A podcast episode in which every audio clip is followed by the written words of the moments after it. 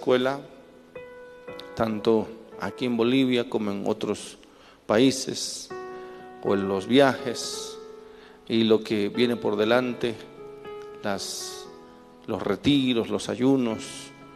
Que seas tú, Señor, abriendo puertas, que seas tú dirigiendo nuestros pasos, que seas tú utilizando las vidas de todos aquellos que en este mes o en estos meses van a ser de utilidad y de bendición para otros siervos, para otros ministros, para otras iglesias, para otros ministerios, matrimonios, familias, en fin, tú Señor solo vas a obrar. Te rogamos por esa escuela en Venezuela que se fortalezca, que se levante, que, que sea Señor una escuela de grande bendición para ese país. Lo mismo oramos, Dios, eh, que la escuela en Colombia también se vaya solidificando ese espíritu, Señor, ese, ese, interés, ese deseo y de aquellos que van a ser parte, Señor, en esta escuela en Colombia también y en otros países que también estamos viendo como Chile, como España o en Europa. Señor, que sea tu perfecta voluntad, que seas tú, Señor, ayudándonos, manteniéndonos en esa fe, en esa obediencia a la cual tú nos has llamado, Señor. En el nombre poderoso de Jesús te damos gracias. Amén, amén y amén. ¿Cuántos dicen amén? Tenemos entonces mucho, mucho para orar. Quiero ir con ustedes a la palabra en esta mañana. Empezando con una situación que se ha generado en Nicaragua, por ejemplo, eh, este gobierno totalitario, eh, este gobierno eh, en, en, Nicaragua, a través de Daniel Ortega, su y su esposa, ¿no? Eh, han hecho algo eh, eh, fuera, que está más allá de lo, de lo que, de lo, de lo admisible, ¿no? Daniel Ortega, un tirano, bueno, no es un tirano, es el señor tirano ya, ¿no? Porque lo que está haciendo y al que llaman comandante nuestros, nuestros gobernantes. Es interesante que cuando son de la misma línea, no importa qué hagas, no importa si matas, no importa, son, son eh, eh, eh, comandantes, son amigos, ¿no? Colegas. Increíble, increíble. Pero lo que hizo este hombre ya es inaudito hasta para la historia. No solamente que a 92 opositores los había encerrado en las cárceles, sino que además en, las últimas, en los últimos días aumentó a 222 más opositores políticos que no solamente fueron encerrados solo por ser opositores, sino que se les quitó la ciudadanía. Lo que por supuesto significó la expulsión del país. Y Estados Unidos determinó aceptar a estos más de 300 opositores sin patria, apatriados, por lo menos fuera repatriados, no, son apatriados. ¿Qué significa? Que son gente sin patria, pero por Dios. ¿Sabe qué significa eso? Significa ser nadie, nadie. En otras palabras, cualquiera, cualquier, cualquier eh, eh, autoridad, cualquier persona, si agarra a uno de estos, le puede hacer un juicio sin, sin ningún problema. O cualquier cosa. ¿Por qué? Porque ellos no tienen, no tienen documentación, son don nadie. A ver, no pueden viajar a ningún lado porque no tienen carnet no pueden cobrar en ningún banco, no pueden hacer nada, no tienen ciudadanía. Pero además, si fueran expulsados, ¿a dónde van a ir sin, sin un pasaporte que demuestre que son de algún lugar, no, son de ningún lugar. Por lo tanto, pueden considerarlos como maleantes, como terroristas, como cualquier tipo de personas y meterlos en cualquier cárcel por indocumentados. Aunque digan lo que digan, no tienen ninguna ningún derecho. Pero esto es inaudito, esto es para la historia, ¿no? Y que le manden saludos nuestros gobernantes en Bolivia a su comandante Daniel Ortega. Qué lindo, ¿no? Qué lindo cómo hace Daniel Ortega, qué lindo cómo, cómo trabaja, qué linda su, su, su ideología de gobierno. que desde ya pues ha tenido todas las sanciones, pero todavía no salen del asombro. Hasta, hasta, los, hasta los curas, ¿no? los, los, votaron, entre comillas, a Estados Unidos. Algunos se fueron hasta Italia ya, pero lo que nos trae a nosotros una enseñanza. Amén.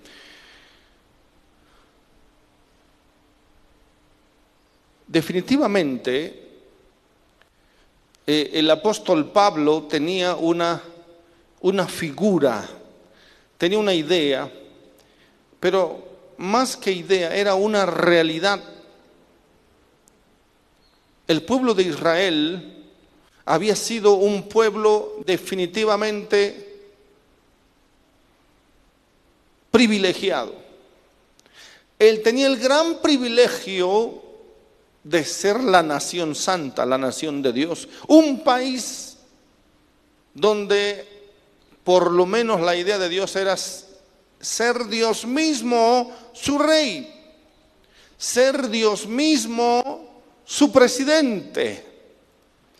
Y sabemos por la historia que este pueblo, mientras se mantuvo así, fue un pueblo de conquista, un pueblo vencedor, un pueblo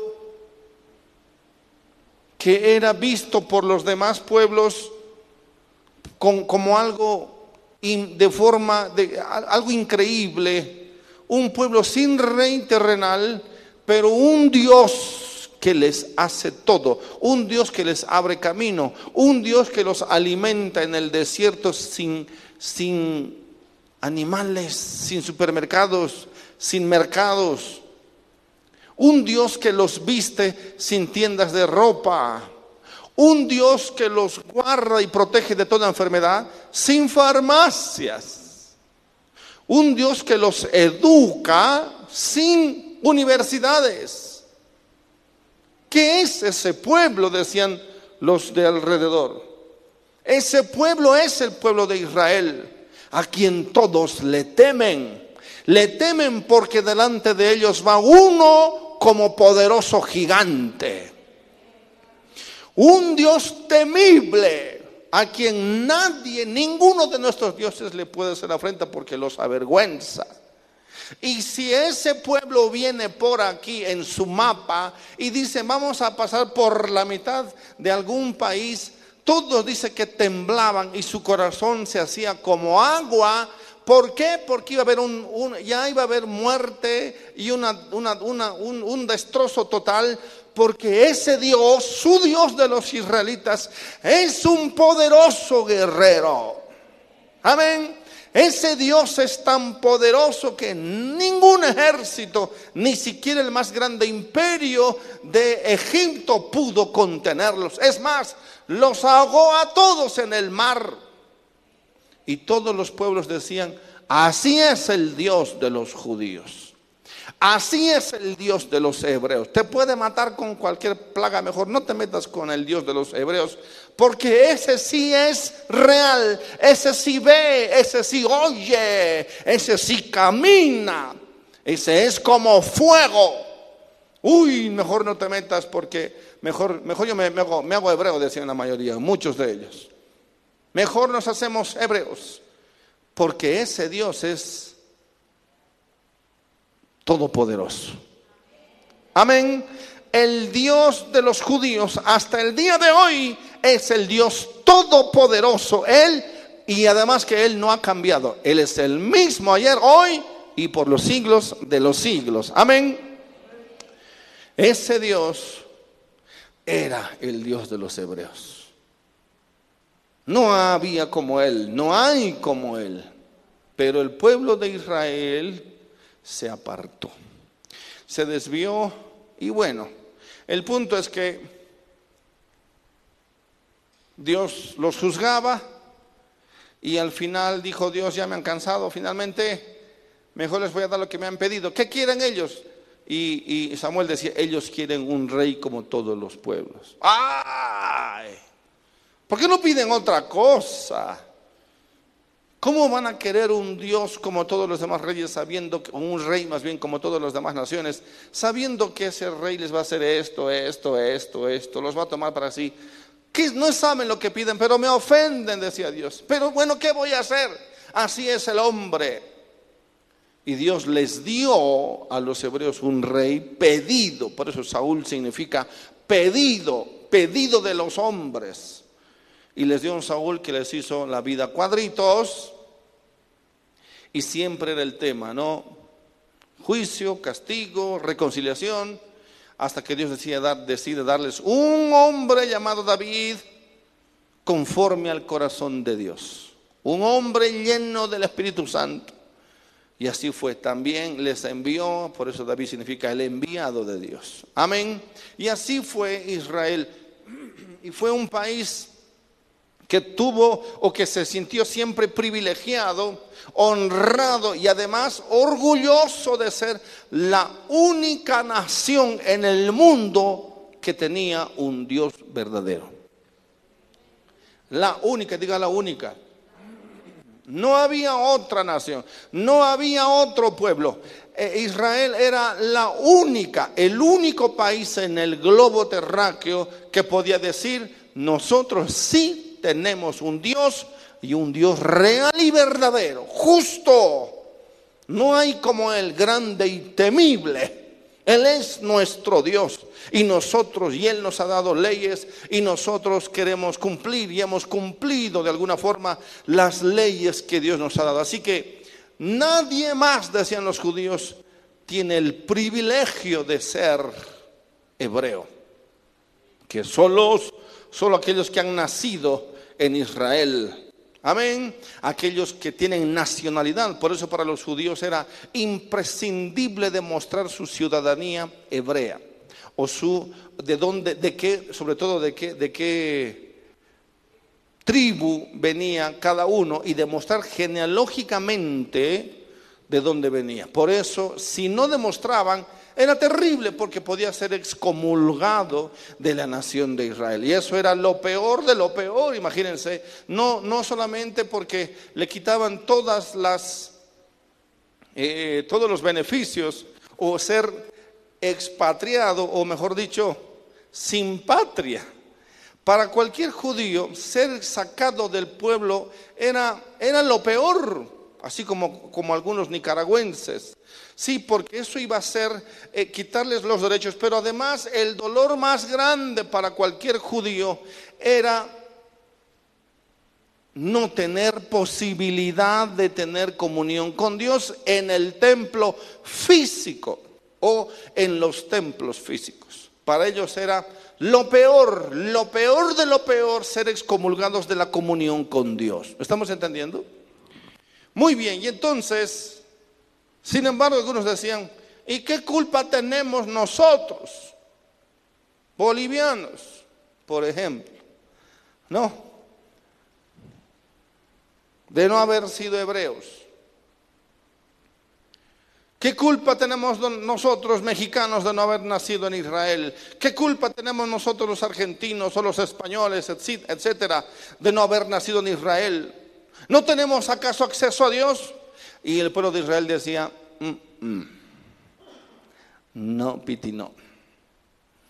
Ustedes no pueden, ustedes son ajenos a esta ciudadanía. Ustedes son ajenos a los pactos de Dios con nosotros. Ustedes son ajenos a los beneficios que tenemos nosotros como hebreos, como hijos de Dios. Ustedes no pueden recibir las promesas que Dios le hizo a nuestro padre Abraham. No, ustedes lamentablemente no pueden. Nosotros somos lamentablemente para ustedes. Nosotros somos exclusivos y ustedes están fuera. Fuera de esta ciudadanía, fuera de esta patria, patria de Dios.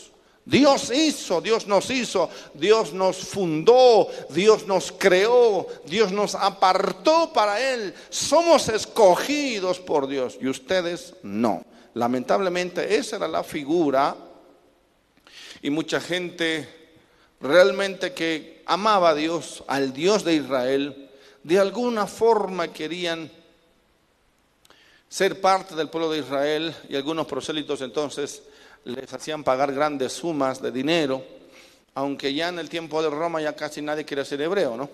Pero eh, eh, en toda la historia, el que amaba al Dios de los hebreos no podía, lamentablemente, eh, ser parte, en, excepto en algunas condiciones. Tal vez entrar, inclusive, si quería tener una, un encuentro o un acercamiento a Dios, no podía hacerlo como cualquier judío.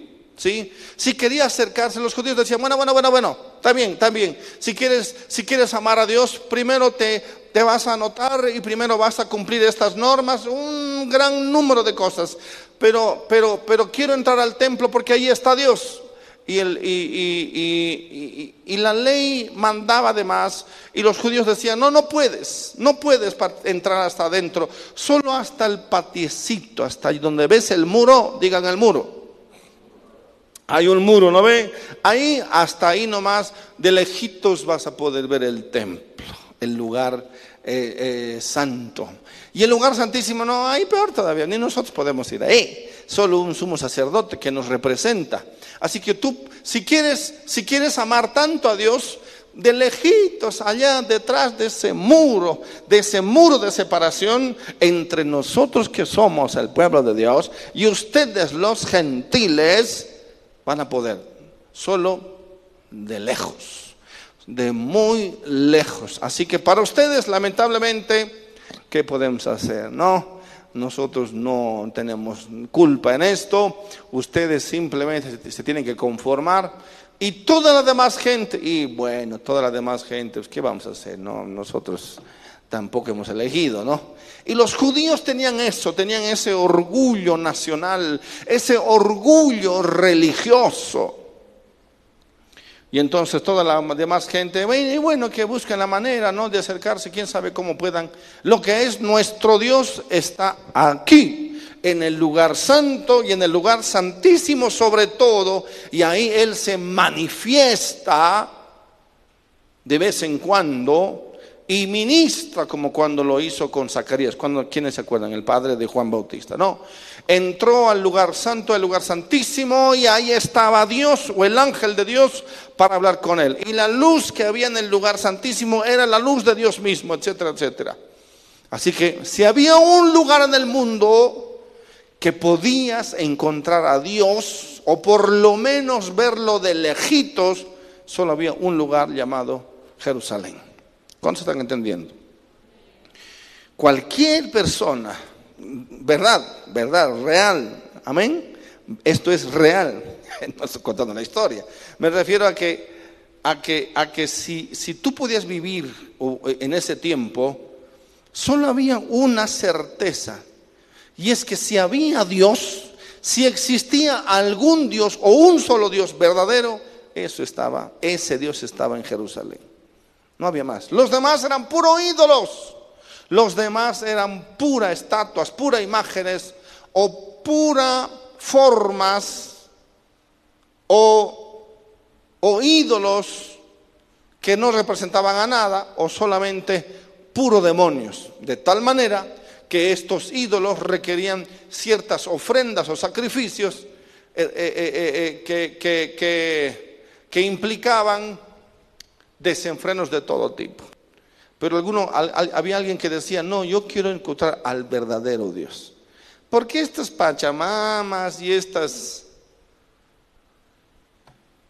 estos ídolos eh, de estos pueblos? No, dicen, no me, no me, no me llenan, no tienen ni mensaje, no tienen texto, no tienen modelo, manual, mensaje, no tienen nada sacados de la imaginación de estos amautas y atiris y lo que y, los y los y los y todos los sacerdotes paganos de cualquier época solo son resultado de su propia imaginación o para haberse fumado mucho.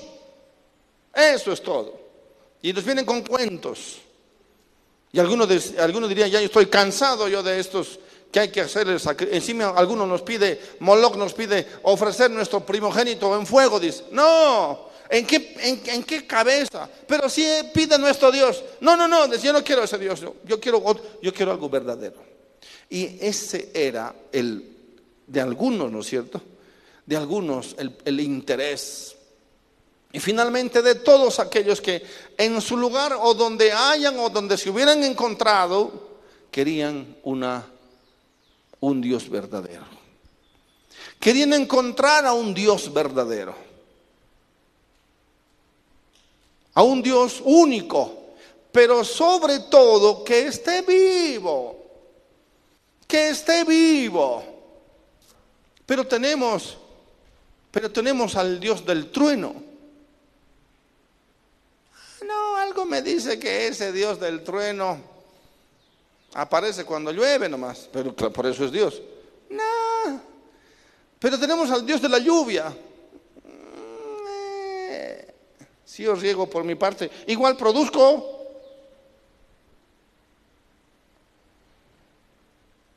Pero tenemos al Dios de la fecundidad. Mm, eh.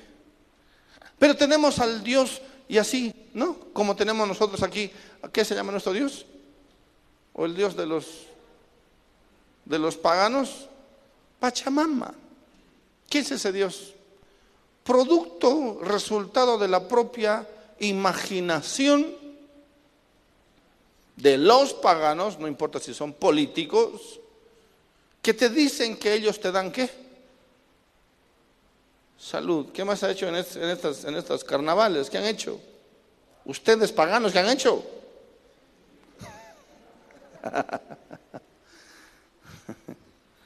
¿Ah? Coan, ¿qué es eso? Alguien dígame qué es una coa. Bueno, el colombiano me dice, no sé, dice, bueno, ahora vas, ahora vas a saber. Bueno, es un incienso, ¿no? Un preparado, pero ¿qué tiene eso? ¡Qué olor! A ver, hermana, eso es lo de menos. ¿Qué tiene ahí? ¿Qué, qué, qué simboliza todo eso? A ver, pónganle una foto mejor, hermano Reyes Millares y arregla eso.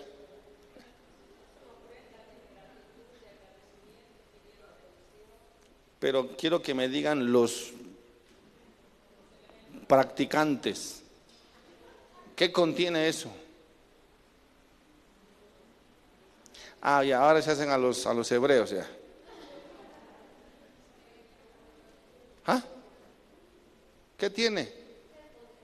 Fetos fetos de llama. ¿Qué se llama eso? Suyo. ¿Qué es el suyo? Un feto de llama. ¿Eso lo hacen cocinar ahí? ¿Lo hacen arder ahí?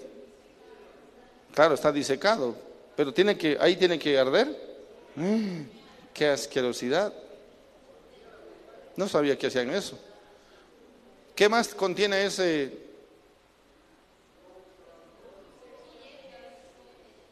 colpa? Coca, alcohol. ¿Qué más? Yo he visto que ponen unas pastillitas. ¿De qué son eso y para qué es? Y a ver, ustedes me van a ver. No, uno sin charqueado, ¿ya? Uno. Uno sin. antes de la ofrenda. Ahí. ¿Qué es esto? Ustedes venden esto ¿Ah? serpentina. Está bien, pero yo quiero ir a los elementos, billetes, ¿no? ¿Qué más?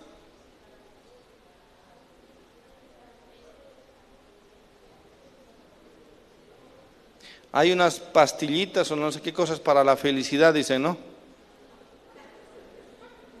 ¿Sí o no? ¿Para qué más? Para trabajo, ¿sí o no? Para la salud, todo eso está aquí, ¿cierto? Ahí está. Eso. Dinero. ¿Aquí también hay autos? ¿Sí? Es, y se quema eso. Claro, claro, son un juguetito uno, o una forma de auto, ¿no? Pero ¿para qué es? ¿Para que, para que la Pachamama te dé auto? Así, está bien, así dicen. ¿Sí? Ok, ¿qué más hay? Entonces todo aquí, un avión, algo así, casa. ¿Ah? ¿Qué es esto? ¿Ah? A ver, hable como hombre. Millo. Millo. ¿Qué es? Ah, ¿esto? Él sabe. Millo. Para la salud. Yo no sé ni por qué es así. ¿Qué es esto? ¿Es un dulce? Ah, salado. También se lo ha comido. ¿Y estos otros igual? ¿Este verde para qué es? ¿Este otro? para el amor. Pero y entonces las alacitas son otra cosa, ¿cierto? Ese es otro Dios. Ese es el Equeco. Ah, ven, ese es otro Dios, el Equeco. Y esta es el Dios, la diosa madre, la madre del Equeco. Ok, aquí hay unas pastillas, ¿qué es esto?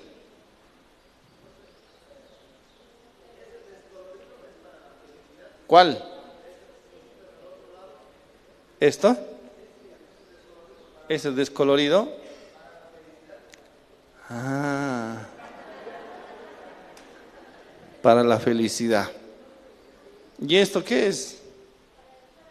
¿Para la suerte? No, ¿tú sabes? ¿Para qué es esto? ¿Qué hablen los pecadores? Aquí hay una cholita, ¿no? ¿Y esto qué es?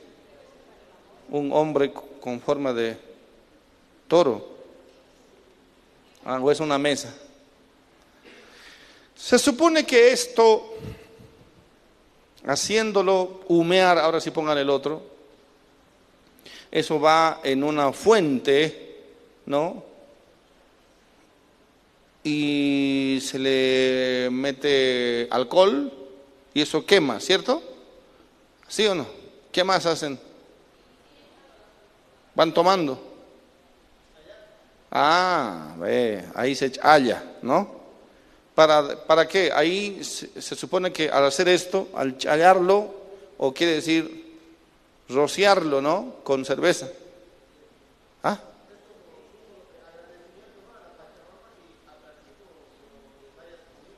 Ok, entonces es un símbolo de agradecimiento, pero al mismo tiempo de petición una ofrenda de agradecimiento y petición para que te dé esto. Mm. no sé yo muchas cosas. Solo sé de los carnavales. Que esto es parte, ¿no? ¿Cierto? Y, hay que, y esto se hace además cada, pero esto se hace cada primer viernes de cada mes. ¿no? Donde humea todo Bolivia. Negocio, casa, sobre todo negocio, ¿no? Y claro, esto en carnavales tiene que ver con la mayor fiesta de lo que significa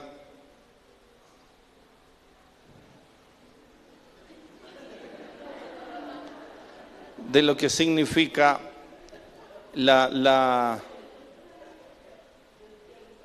el martes de allá de carnavales. Quiere decir que el martes ese martes de febrero es la fiesta principal, ¿cierto? Y, después un montón de cosas. Por lo tanto, desde el gobierno mismo inclusive, te dicen que esto es verdad. ¿Qué te dicen? Que esto es cultural. Pero entonces es una cultura pagana. Es una cultura pagana porque dice que esto es verdad, que tienes que hacerlo para recibir de la madre tierra, que significa la Pachamama, para darte todo esto. ¿No? Tiene su, tiene su ceremonia. Y además hay otros ritos que son más fuertes, ¿cierto? ¿No? Como el, el, sacrificio de un animal, de una, de, una llama, ¿no? Hasta de seres humanos, dicen algunos. Es horrible. Y de hecho este, este Dios puede aceptar. Hay una práctica en las, eh, eh, eh, lo mismo he tratado la anterior vez que he viajado a La Paz, cuando fuimos, nos invitaron, bueno, uno de los, de los líderes del pastor ha estado construyendo de la iglesia unas cuatro o cinco cuadras una, eh, una, un edificio y fuimos a eh, orar por, por, el lugar. Y, el pastor a broma decía, ¿y dónde está el, la ofrenda? Decía. Yo, ¿qué? ¿Cuál ofrenda? Tienen que ser jóvenes, ¿no ves? Decía. Les decían los albañiles que algunos no eran cristianos, a manera de confrontarlos. Y se reían los albañiles porque si, ustedes no saben, en estas construcciones donde se hacen las zapatas, ¿sí? Este, buscan a un jovencito eh, eh, o indigente y lo emborrachan de tal manera, le ponen la mejor ropita, borracho, borracho, y después en una zapata, buscan la zapata, ¿no? Y en la construcción, entonces le hacen caer en la fosa de la zapata, del cimiento, de las columnas más bien, y, e, e, inmediatamente derraman gran cantidad de mezcla. El hombre queda ahí como ofrenda para la Pachamama. Mejor si es joven, dicen ellos, porque así el edificio va a durar mucho tiempo. Lo que estoy diciendo es absolutamente real. ¿No? Entonces, este Dios llamado Pachamama recibe estas ofrendas. ¿Qué le parece? ¿Mm? Recibe reciba. Así, así en Bolivia estuvimos perdidos y estamos perdidos hasta el día de hoy. Bueno, ahí está. Bueno, ese ya está frito, ¿no? Esperemos que no sea real esa foto. ¿Por qué? No, este es un trabajador que le han sacado foto, no se asusten, pero más o menos ahí en estos fondos es donde voltean o lo tiran al borrachito eh, para que continúe la construcción. En la anterior foto vamos a ver entonces que hay llamas o vicuñas que les, les cercenan la, la cabeza, algunos dicen que hasta les sacan el corazón. Bueno, todo eso sucede aquí en Bolivia. ¿sí? Eso es eso es la famosa Pachamama que se ha hecho público y además muy popular en, muchos países. Ahora hay Pachamama en Argentina, en, abiertamente, ¿no? En, los, en Europa, por supuesto que sí. ¿no? Y si la ONU ha determinado que la Pachamama es, es, es, es, eh, es, un día, un día se le ha declarado a la Pachamama a nivel mundial. Eso, eso es gracias a, a don Evo Morales, el más pagano de todos. Entonces,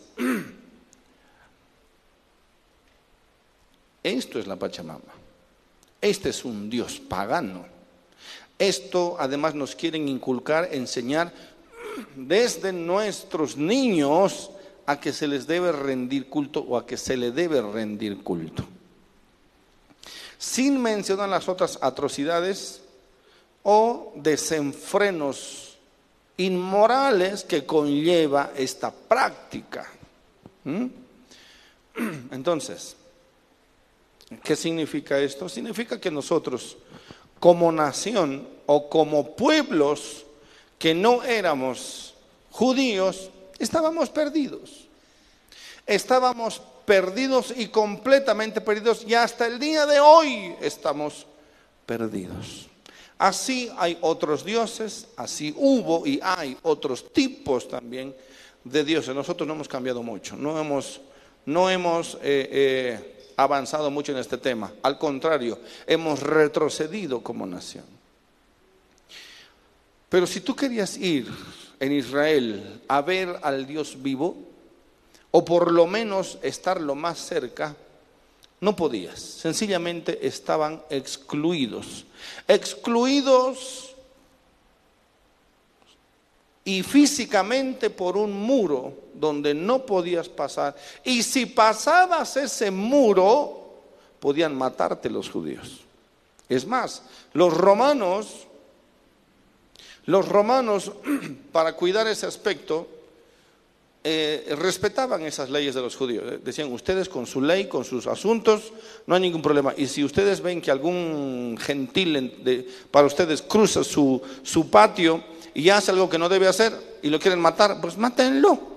Nosotros no vamos a impedir su culto a su Dios. Así eran los romanos y hasta ese momento, inclusive y hasta, hasta mucho tiempo después, los romanos aceptaban, respetaban y además apoyaban a los judíos para seguir practicando esa distinción, esa separación. Nadie, nadie podía cruzar ese muro. Vamos a ver un ejemplo entonces en la palabra de algo similar. Amén. Quiero ir con ustedes.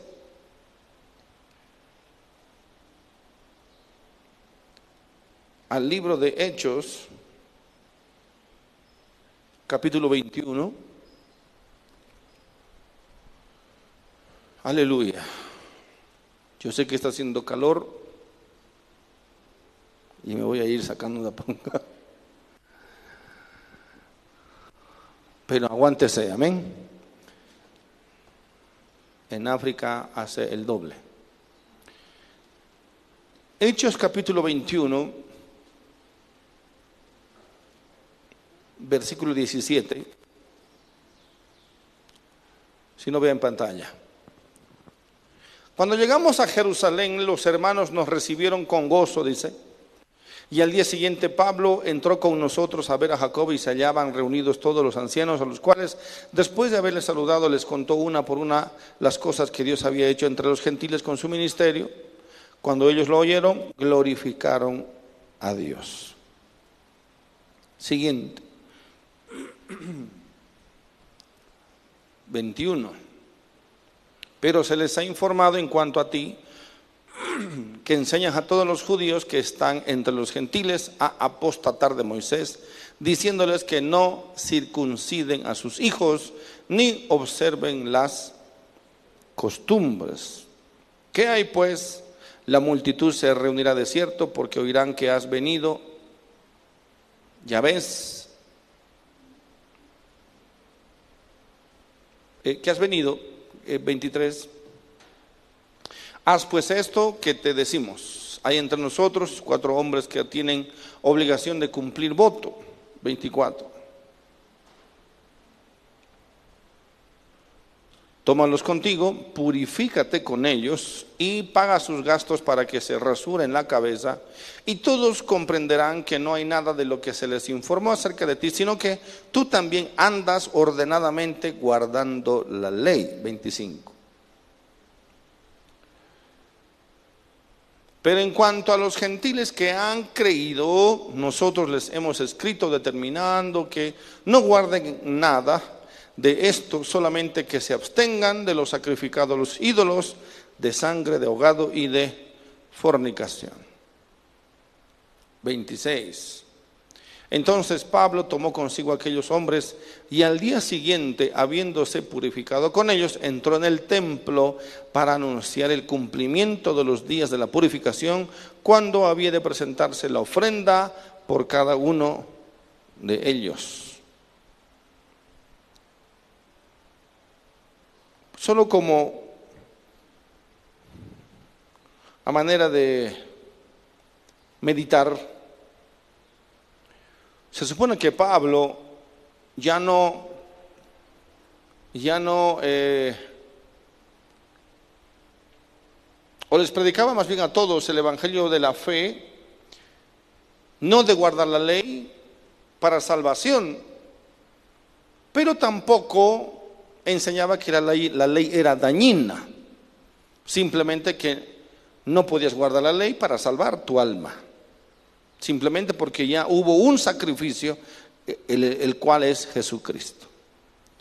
Pero entonces, ¿por qué aquí, en, cuando Él vuelve a Jerusalén, los discípulos o los apóstoles le dijeron, y Él va a Jerusalén, pero además va con un, para hacer un rito de purificación? En ese sentido, el apóstol Pablo no niega la eficacia de ellos, porque no hay realmente ahora en la fe, pero tampoco es dañina, sin embargo, él lo va a hacer con, por otros términos o en otros, con otros objetivos. Pero querían aprovechar los apóstoles porque había un gran problema y era este.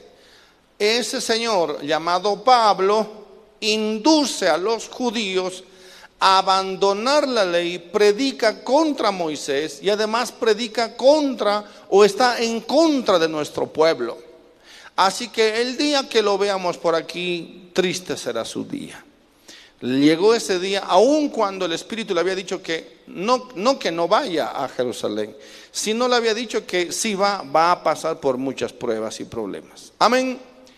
Y entonces llegó el día, él va y los apóstoles le dicen a Pablo, Pablo, yo sé que has venido aquí para purificarte, por lo tanto, ¿por qué, no más bien eh, lo haces pagando? Porque los cuatro que se iban a purificar tienen que pagar su sacrificio. Vas a pagar el sacrificio de estos cuatro hermanitos, este, no, eh, eh, judíos más bien.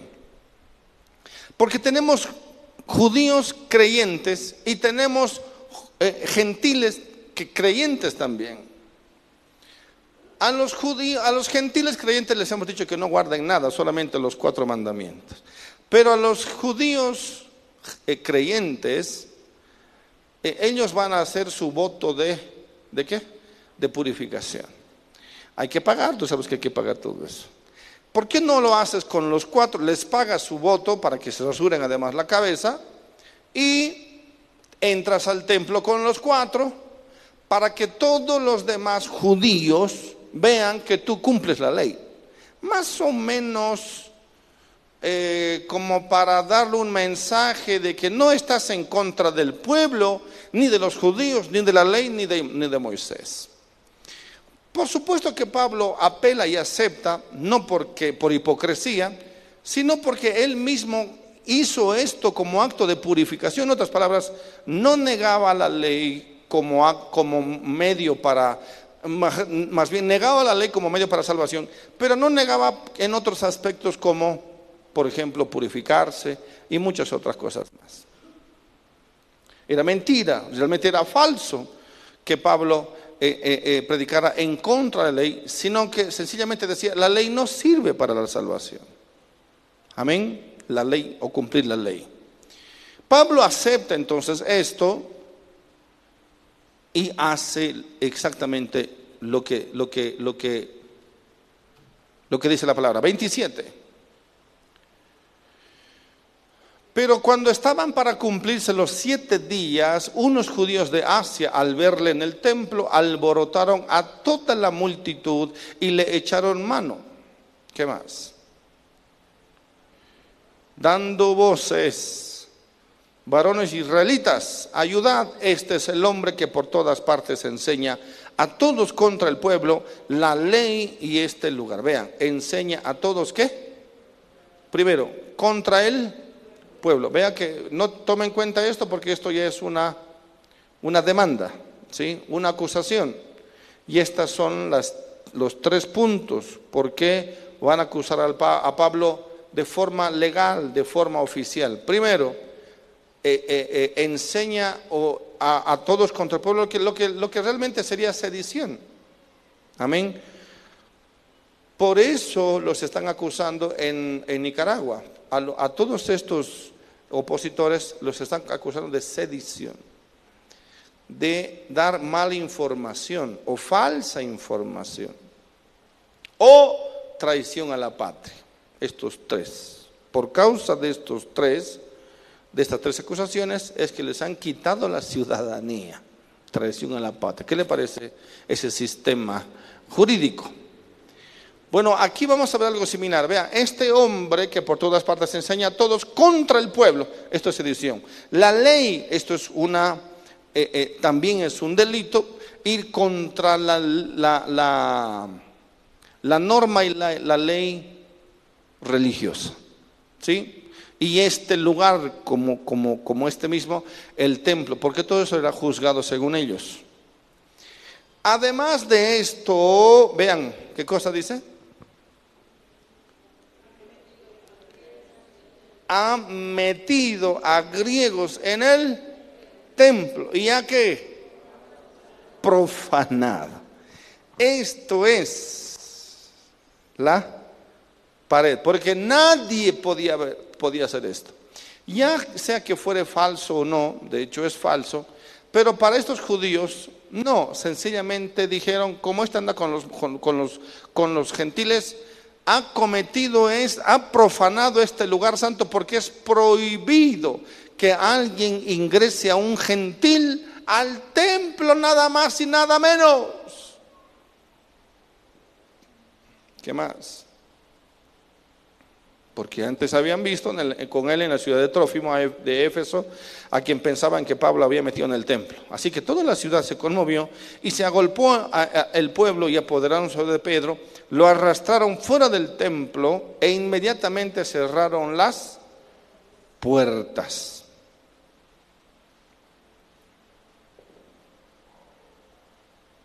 Continuamos. Y procurando ellos qué? Matarle. Por lo tanto, aparte de los tres eh, delitos, había este que era peor o el peor. ¿Cuál? El meter a un gentil al lugar sagrado. Desde ya ellos sabían que eso era digno de muerte nomás. Y es por eso que, aunque su acusación era falsa, querían matarlo.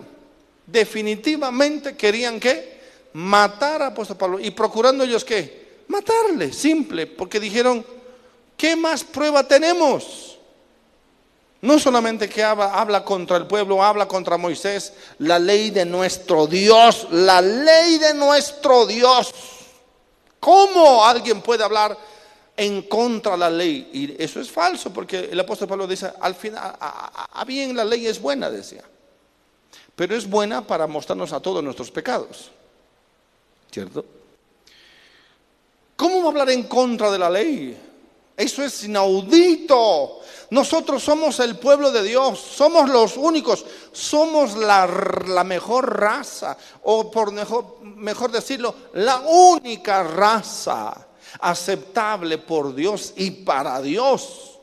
¿Cómo este viene a hablarnos en contra de esto? Por favor, eso es un delito y un pecado, así que es digno de muerte.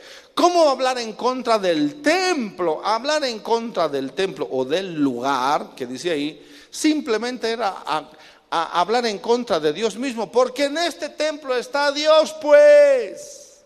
Aquí está Dios. ¿Cómo va a hablar en contra de Dios mismo? Este es un hereje. Y es por eso que cuando, cuando, cuando arrestaron a Jesús, lo acusaron de lo mismo, de herejía. Porque ¿cómo va a decir que es hijo de Dios? Haciéndose igual a Dios. Eso es digno de muerte y lo mataron por algunos de, estas, de, estos delitos para los judíos. Por eso los judíos eran, eran defensores de la ley, eran, eran defensores pero a muerte, ¿sí? Tan parecido como el mismo apóstol Pablo. Porque cuando el apóstol Pablo estaba persiguiendo a los judíos, era prácticamente por lo mismo. Porque los, los, la iglesia primitiva decía exactamente eso. Decía, no, nosotros ahora somos hijos y somos hijos de Dios.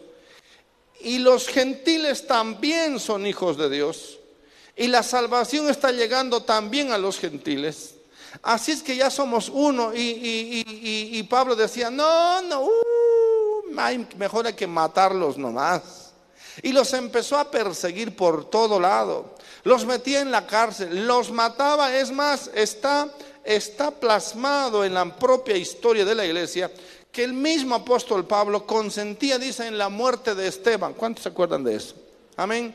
Es prácticamente lo mismo, su celo, su celo por la obra, su celo por la palabra, su celo por el templo, su celo por, la, por los llamados elegidos de Dios. Era tal que ellos decían, imposible, imposible que estos paganos, ahora dice que sean nuestros hermanos, pero por favor, en dónde viven, estos hay que limpiarlos, estos son un cáncer, estos son el mayor peligro, por eso donde quiera que hayan estos cristianos o estos llamados del camino, los voy a perseguir. Es más, había pedido cartas de los sacerdotes diciendo, cualquiera que diga que es del camino, o diga que es cristiano, o diga que Jesús, el tal Jesús o Yeshua es el Hijo de Dios, debe morir o debe venir, debe arrepentirse o deben encerrarlo. Y si no, deben matarlo.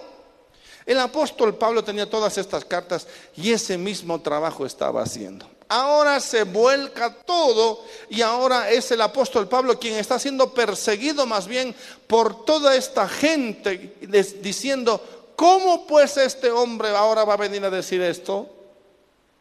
Está loco. Este hombre Además, además, además, ha cometido el último delito y lo hemos pillado fresquito. ¿Cuál? Ha metido. No solamente al anterior, a este, al anterior eh, hombre, ¿cómo se llama? A Trófimo, que pensaban, dice que era eh, de, de Efesio, o bueno, sí era, pero como pensando de ellos también, de él también, dijeron, a estos cuatro ya, ahora mejor todo nomás ya que entren todos los cerdos. Para ellos eran así los gentiles. Que, que, entre un gentil ahí era contaminar el templo mismo de un Dios santo. Amén. Que entre un pagano de estos era, era, era, era el peor insulto, pero tan grande era el insulto que era merecedor de muerte irremisiblemente tiene que morir. Por lo tanto, ahora Pablo está soportando lo que él mismo antes había estado persiguiendo. ¿Estamos entendiendo? Muy bien. Vean cómo, versículo 31 dice, y procurando ellos matarles, él avisó al tribuno de la compañía que toda la ciudad de Jerusalén estaba alborotada, toda la ciudad de Jerusalén. Amén. Estaba alborotada 32. Este, tomando luego soldados y centuriones, corrió a ellos y cuando ellos vieron a tribuno y a los soldados, dejaron de golpear a Pablo. Pero no le estaban golpeando suavito, querían simplemente matarlo. ¿Sí? Querían matarlo. Escucha bien ahora. La pregunta aquí, ¿por qué el apóstol Pablo se estaba arriesgando a tanto? ¿Por qué el apóstol Pablo, aunque sabía las leyes y las normas, se estaba exponiendo a tal peligro? Porque ya sea cierto o no, o por sospecha, sabía que lo iban a agarrar de algún lugar. Sabía que lo iban, lo podían incriminar, lo podían culpar, podían hablar eh, falso testimonio contra él, podían calumniarlo y decir, eh, que está claro, pues, si él anda con los gentiles, obvio que va a ser esto.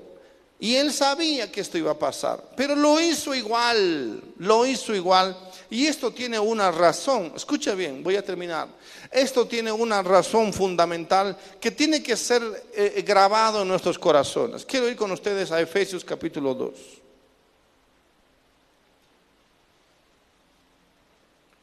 Miren lo que dice el apóstol Pablo. Y además el apóstol Pablo eh, escribe esto desde la cárcel. Y escribe esto desde la cárcel habiendo sido juzgado injustamente porque no vamos a leer toda la historia, pero cuando, cuando lo salva, el tribuno lo salva, el apóstol Pablo, realmente ve en él que no hay ninguna falta, por lo menos para Roma, pero sí para los judíos, aunque fuera falsa. No lo mandan a la cárcel. Entonces Pablo va a la cárcel inclusive, injustamente culpable o acusado de haber sobre todo metido a alguien haberlo, haberlo hecho cruzar, haberlo hecho pasar, ¿sí? La frontera entre, entre judíos y gentiles. Amén. Eso era un delito, o ese era el delito mayor, aparte de los otros tres delitos principales. Y entonces, él, él mismo Pablo, desde la cárcel, escribe esto que es impresionante. Escuchen bien. Efesios capítulo 2, versículo 11. Por tanto, dice, les escribe a los gentiles. Acordaos de que en otro tiempo vosotros los que, los que, los gentiles en cuanto a la carne eran llamados que, incircuncisos, por no decir otra cosa más horrible. Solo les dice, ustedes eran los que los llamaban incircuncisos por la llamada que circuncisión hecha con mano en la carne. Quiere decir, por los judíos que sí se, se circuncidaban de forma literal. Les dice a ellos, ustedes que en otro tiempo eran llamados incircuncisión. ¿Qué más? En aquel tiempo, dice el apóstol Pablo, vean, en aquel tiempo estabais que, diga conmigo, sin Cristo. Algunos dicen que esta frase o estas dos palabras es lo peor que te puede pasar. Vean, sin Cristo, alejados de la ciudadanía de Israel y ajenos a los pactos de la promesa, sin esperanza y sin Dios en el mundo. Bueno, otros creen que el versículo completo es la peor desgracia que le puede pasar a alguien. ¿Sí? Es lo peor, ¿por qué? Porque estar sin Cristo, estar alejados de la ciudadanía de Israel, en todo caso es el Israel celestial, pero él tiene que hablar como judío también porque Israel estaba ahí nomás, quiere decir, ustedes que estaban alejados, que no podían acercarse sinceramente a Dios. Amén, estamos entendiendo. Está hablando a la gente sincera, no a los paganos que querían ser más paganos, sino a todos aquellos que de alguna manera querían acercarse a Dios, querían encontrar a Dios, pero que estaban alejados de la ciudadanía, vale decir, no podían tener este pasaporte. ¿Qué pasaporte es el que ¿Qué tipo de pasaporte es el que te ayuda a entrar a cualquier lugar sin control, sin nada? Visa, ¿no? Visa. una visa, una visa, un pasaporte o un pasaporte diplomático es aquella, eh, aquel sello que te decía, este puede pasar. De hecho, estamos esperando ¿no? que nos visen nuestra entrada a, a España. Sería bonito que nosotros les haríamos lo mismo, ¿no? Deberíamos hacerlo lo mismo eh, hace, estos siglos atrás. ¿Mm?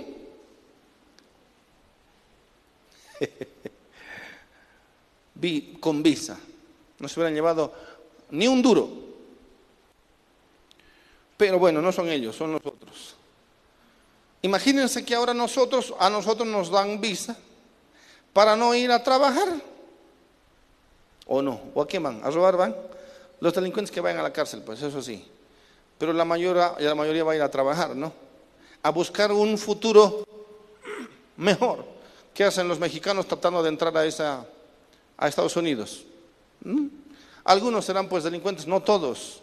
La mayoría va a buscar algo mejor para mandar a su país, a, su, a sus hijos, a su familia, etcétera. ¿Sí o no? Pero estas fronteras hacen que no pueda entrar cualquiera y menos entrar a Jerusalén. No vas a entrar, pero tengo mucho dinero. No, papito, no vas a entrar. Nuestro Dios es nuestro. El Dios de los cielos es de aquí. Si tú ves su marca es judío. Nuestro Dios es judío, decían ellos. No, ¿de dónde eres? De Bolivia. Uh, peor todavía, pachamamista. Pachamamista, borracho, carnavalero. Uf, huele sacoa. Eso era. ¿Entiendes? Eh, no, no, no, porque tú con tus, con tus porquerías vas a venir a entrar a querer adorar a nuestro Dios. Jamás de los jamases. Anda nomás con tu llama a donde sea. Con tus, con tus tonterías. Es, nunca vas a entrar aquí a menos al lugar santo. Jamás, jamás, de lejos, de, si quieres, mira, allá, Lo más lejos que puedas. Desde ahí lo que te podemos alquilar es un largavistas, pero como boliviano mejor un telescopio.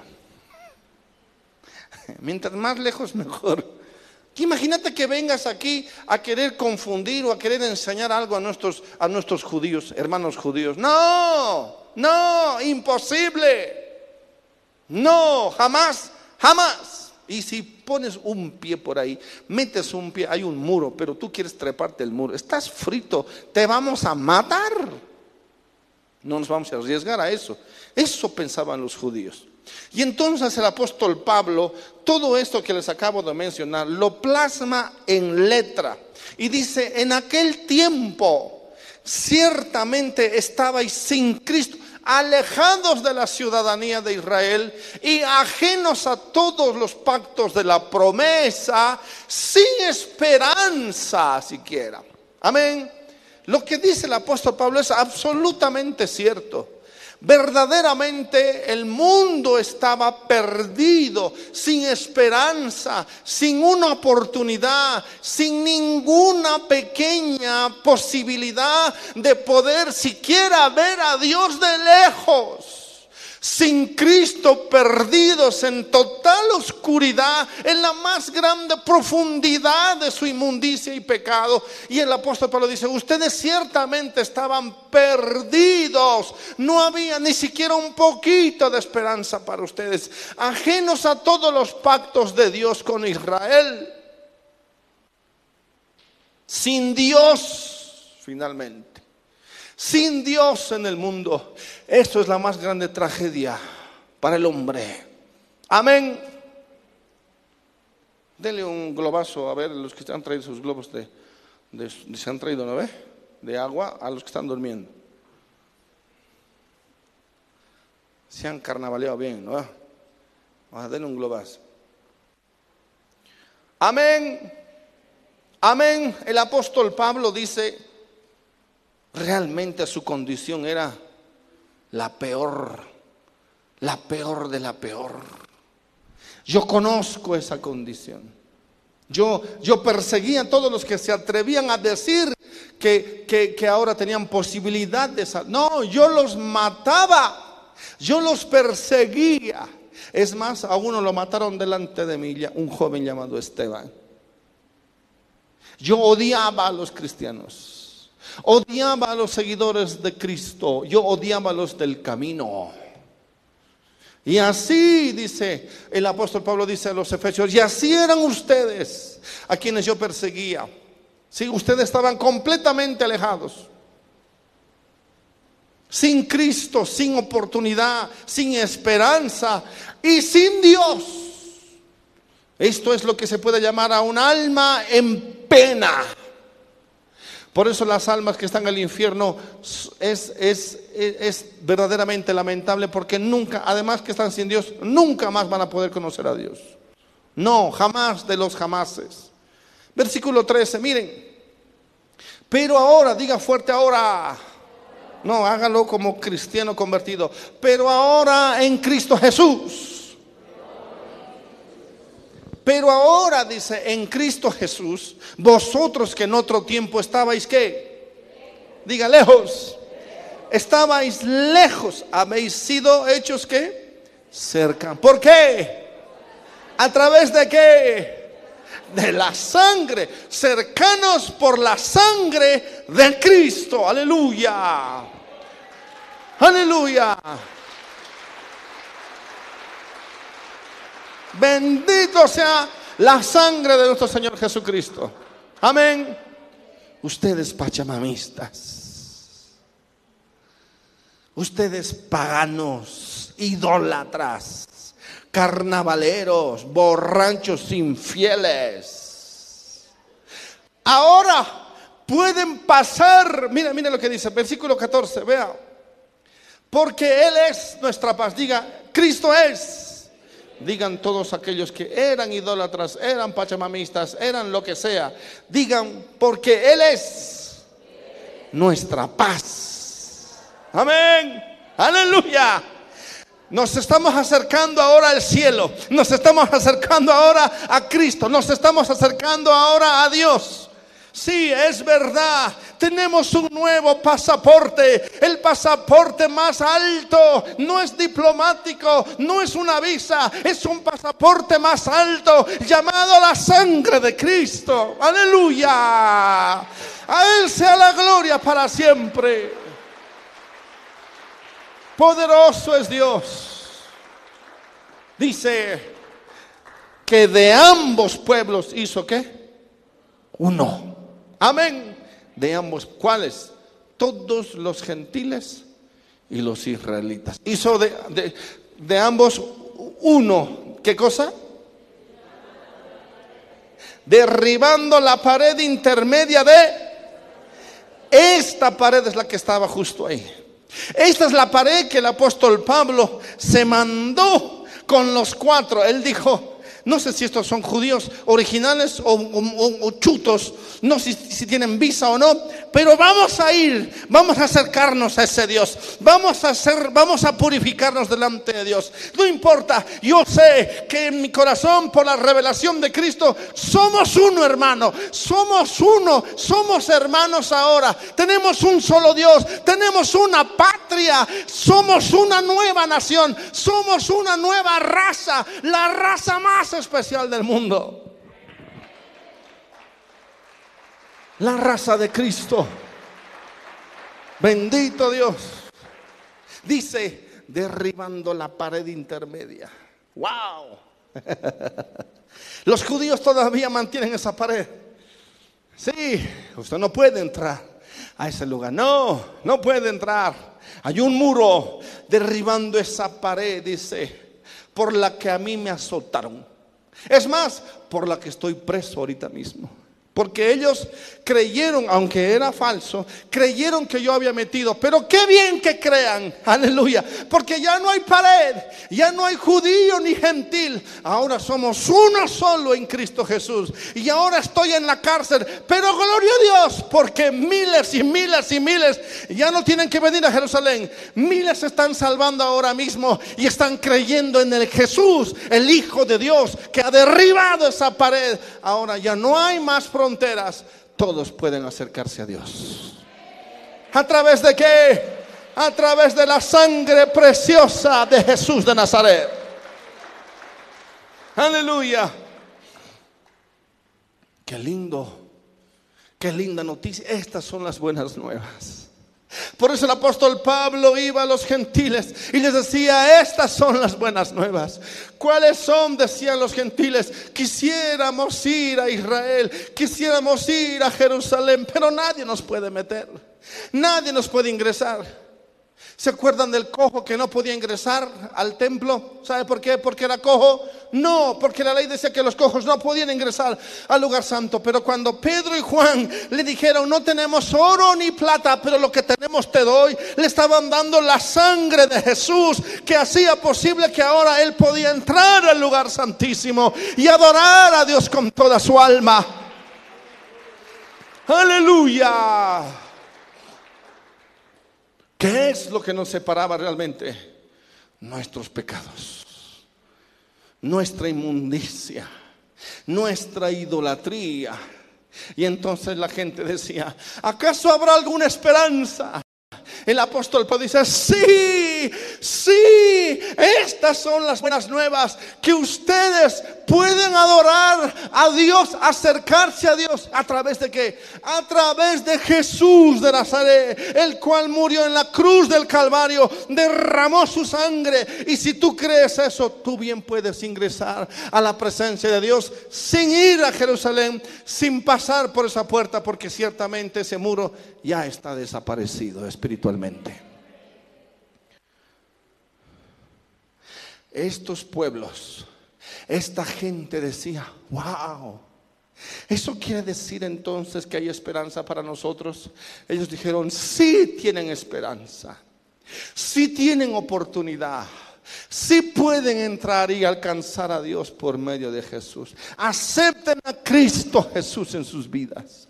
Acepten que la sangre de Cristo ha lavado sus pecados y ustedes pueden ingresar directamente. Solamente hay cuatro mandamientos para ustedes. No tenemos que cumplir nada, no, ninguna, ninguna ley, porque ya Cristo cumplió por todos ustedes la ley. Porque por medio de la ley no pueden ser salvos. Así que ni, los judíos tampoco. No, tampoco pudieron ser salvos. Solo Cristo nos salvó a nosotros los judíos y a ustedes los gentiles e hizo de nosotros un solo pueblo. ¡Wow! Decían los gentiles. Wow, ¿es en serio? Sí, hoy les vengo a traer el más alto pasaporte, la más alta visa. Amén.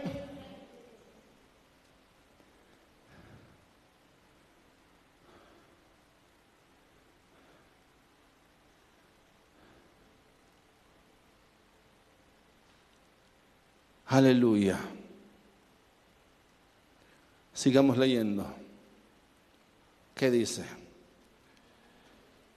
Aboliendo en su carne las que enemistades. La ley de los mandamientos expresados en ordenanzas para crear en sí mismo, vea, diga conmigo, en sí mismo, en sí mismo de los dos, uno solo. Y nuevo hombre, haciendo la paz. ¿Cuántos dicen amén? Versículo 16. ¿Y mediante qué? Diga la cruz fuerte. Mediante la cruz reconciliar con Dios a ambos. Eso, eso, hermanos, echaba ciertamente por tierra que los judíos no eran salvos. Los judíos territorialmente no eran salvos. Mala noticia. No que hablaba en contra del pueblo de Israel, sino que era su realidad espiritual. ¿Me entiende? Pero los judíos perversos, los, religiosos dijeron, en, en, contra nuestra habla. No, no, no es en contra de ustedes, es simplemente que Pablo estaba diciendo la verdad. Ustedes están perdidos sin Cristo. Es más, lo mataron ustedes a Cristo. Pero gracias a Dios por eso también, que por su sangre, dice, y mediante la cruz reconcilió con Dios a ambos en un solo cuerpo, matando en ella las enemistades. Versículo 17.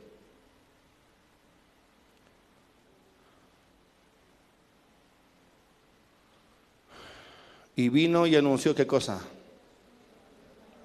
Las buenas, diga buenas nuevas.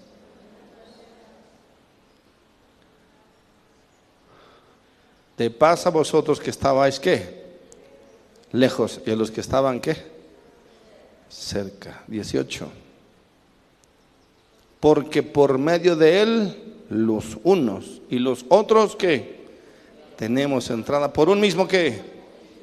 Wow. Entonces ahí claramente habla del, ministerio del Espíritu Santo ya. Amén. Tenemos entrada al Padre.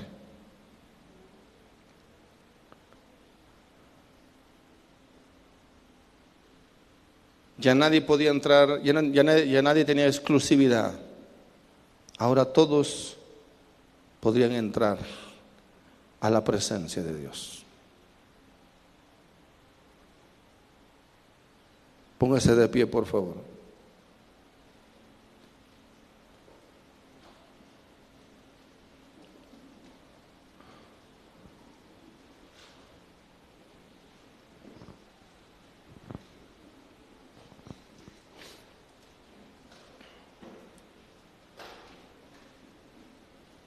Así que si algo bueno hizo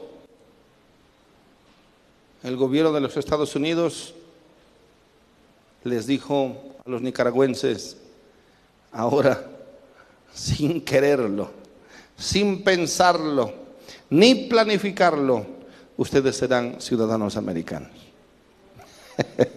con todas las ventajas y todos los derechos. Alguno habrá dicho, ¿y qué más puedo querer? ¿Qué más puedo pedir? Por supuesto que esos tienen sus propios problemas, ¿no? Su gente, su familia. Ojalá les dejen, quién sabe, hagan todo eso más, no sabemos. España también dijo, nosotros también queremos adoptarlos. Pero así estábamos nosotros. Y qué bien por ellos, qué bien por Estados Unidos, qué bien por lo que hacen. ¿No? Pero así mismo nosotros estábamos, hermanos, lejos de la ciudadanía celestial, lejos de Dios por nuestros pecados. Y Dios dijo, los quiero adoptar. Es más, no tienen que ni, ni viajar a Jerusalén. Vayan y predíquenles que ahí donde están, solo cuatro mandamientos, cuatro cositas. No idolatría, es ciertamente, no fornicación, no comer animales ahogados. ¿Cuál es el otro? No comer sangre. Listo. Nada más, nada más. Y después ore a Dios. ¿Y Biblia? No hay Biblia. ¿Pero qué vamos a leer? Oren nomás. Ya, ya pronto va a llegar algún otro apóstol. Tremendo. Era la, la realidad de los primeros cristianos pero solo fe en Jesús. Solo fe. Y el Espíritu Santo les va a enseñar todas las cosas.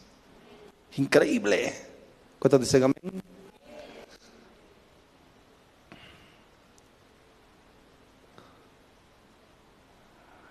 Posiblemente nos den una visa.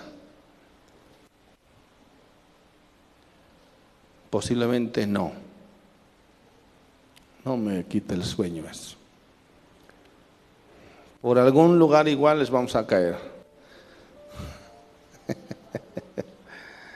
Pero si Dios quiere, estaremos allá. Dios creo que sí quiere. Pero oremos. Sin embargo, hermanos, como tenemos al Espíritu Santo, Vamos a hacer su perfecta voluntad. Amén.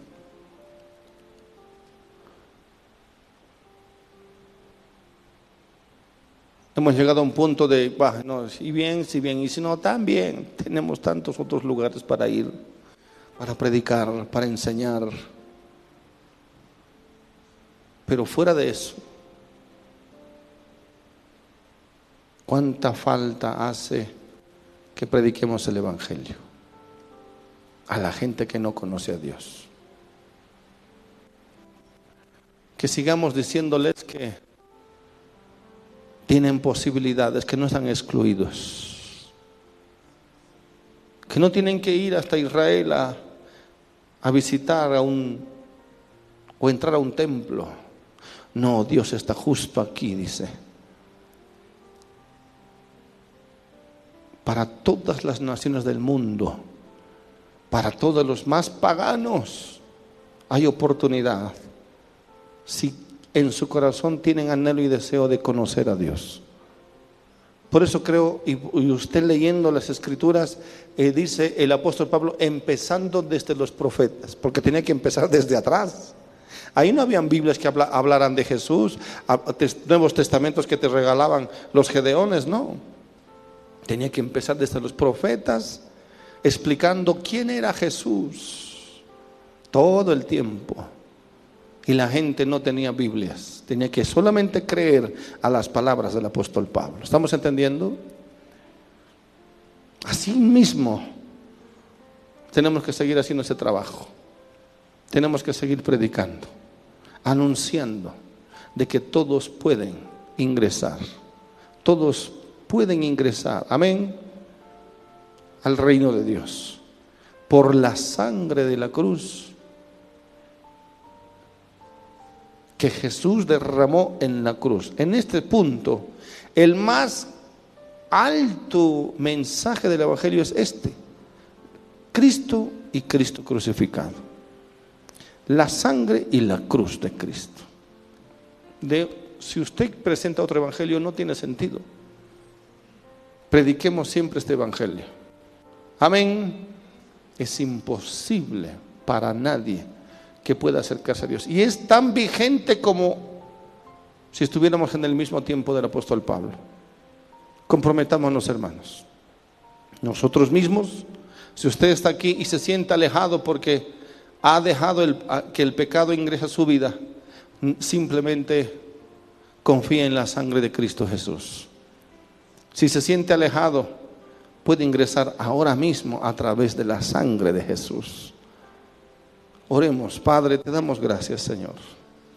Tu palabra dice que ahora ya no somos extranjeros, ya no somos advenedizos, ya no somos gente sin Cristo, sin Dios, sin paz, sin esperanza, sin un mediador, sin un sacerdote, sin un intercesor.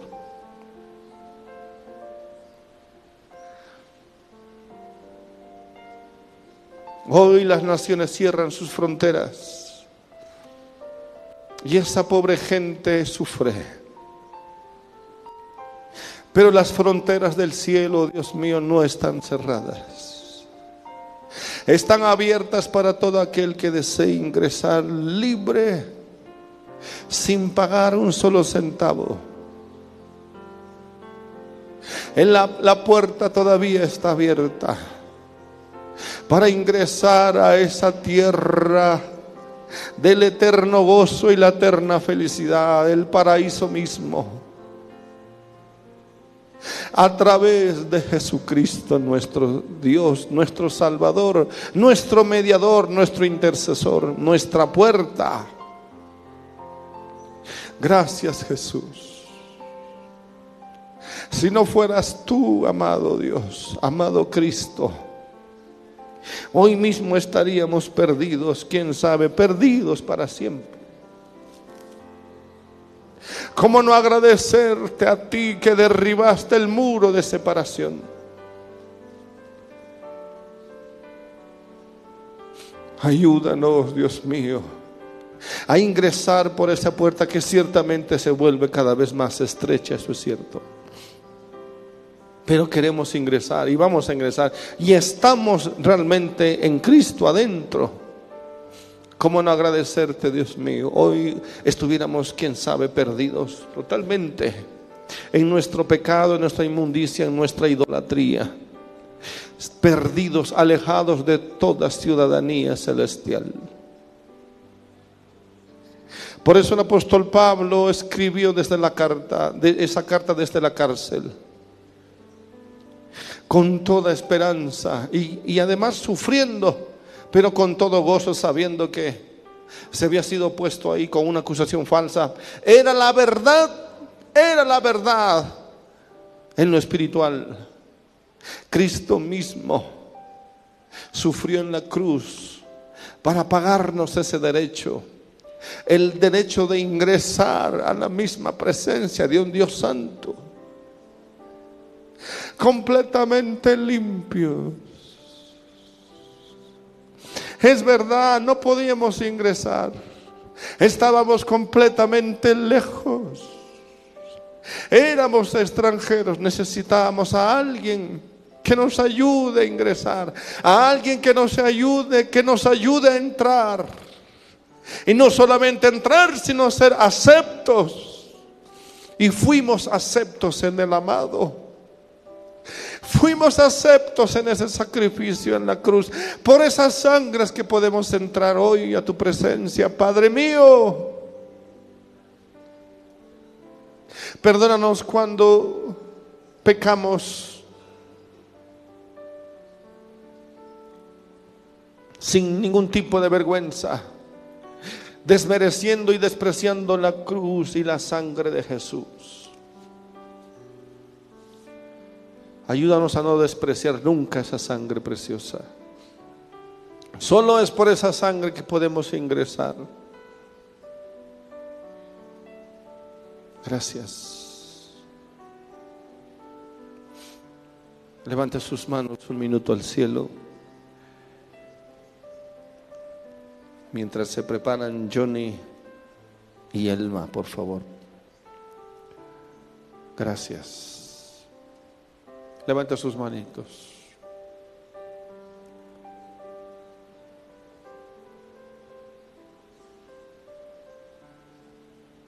Aleluya. Me has tomado en tus brazos y me has dado salvación.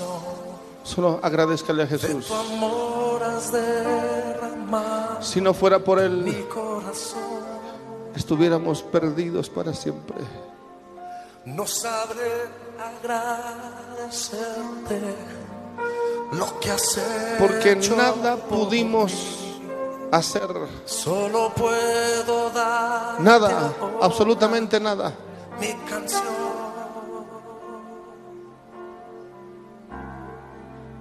Dígale con su voz clara y precisa. Yo te doy gracias.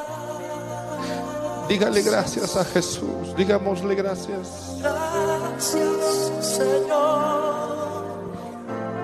Gracias, mi Señor. Jesús. Gracias.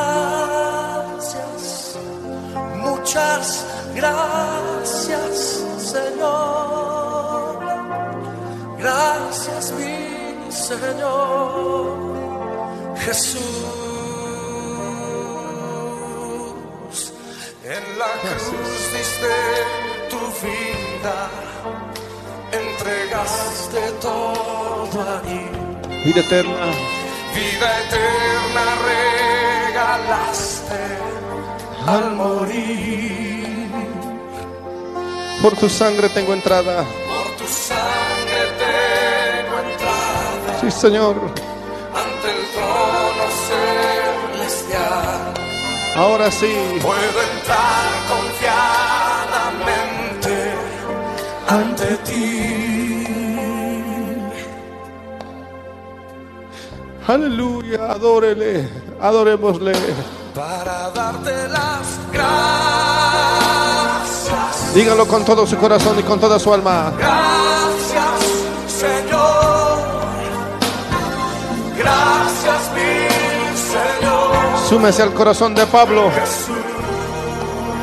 Súmese al corazón del apóstol que entendía bien esto.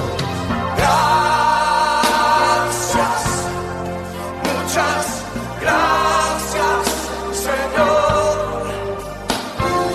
Gracias, mi Señor. Jesús. Cántalo conmigo. Acuérdese de su vida en el mundo. Acuérdese de su vida pasada. Estábamos completamente alejados de Dios. Pero Jesús lo hizo por amor.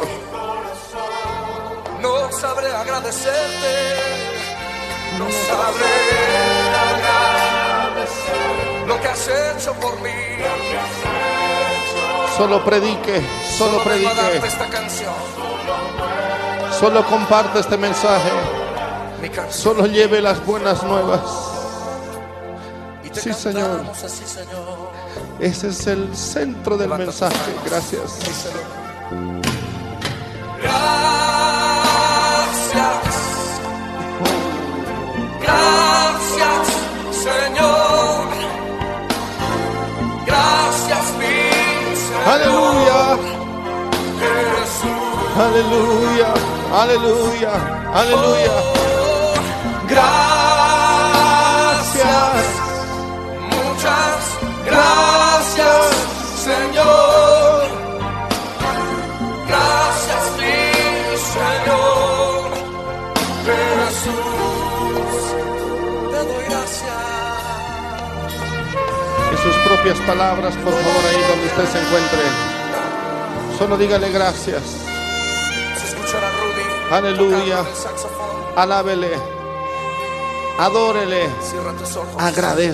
La presencia del Señor. En sus propias palabras, dígale, es imposible que yo me haya salvado a mí mismo. Mi pecado me había llevado a la completa inmundicia, a la pérdida de la razón, a la pérdida de todo concepto de lo que era bueno. Estaba perdido en mis pecados y en mis delitos, condenado por mí mismo. Si no hubiera sido por ti, Jesús, si no hubiera sido por aquel que me predicó, aquel amigo, aquel familiar, aquella persona que valoraba esa sangre, yo no estuviera aquí, yo no estuviera aquí, dígale. Aleluya, aleluya. Gracias, Señor. Sí, Señor. Gracias, mi Señor. Jesús. Benditos, benditos, bendito. Aleluya, gracias Señor. Muchas gracias, Señor.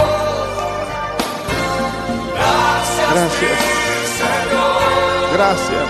Jesús. Solo alábele. Levanta tu voz para glorifícale. gracias. Él es digno. Él es digno de alabanza. Señor. Él es digno de suprema alabanza. Gracias, mi Señor. Aleluya. Jesús.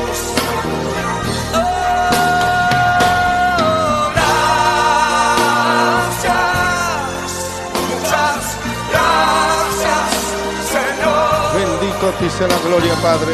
Gracias, mi Gracias por tu don perfecto en Cristo Jesús.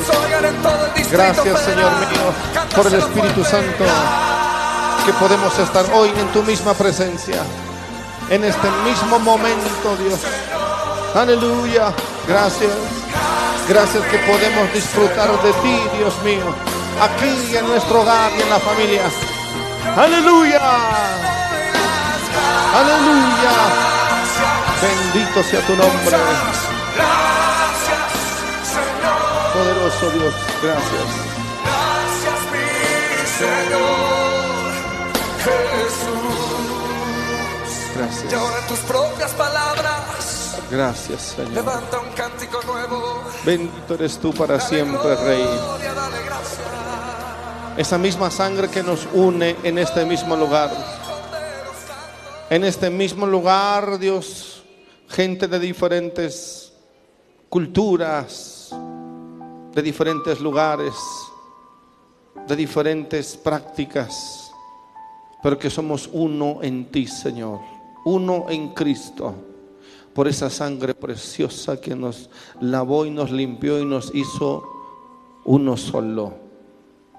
Gracias, en el nombre de Jesús. Dígale a que está a su lado, doy gracias a Dios, porque tú eres mi hermano y mi hermana por la sangre de Jesús.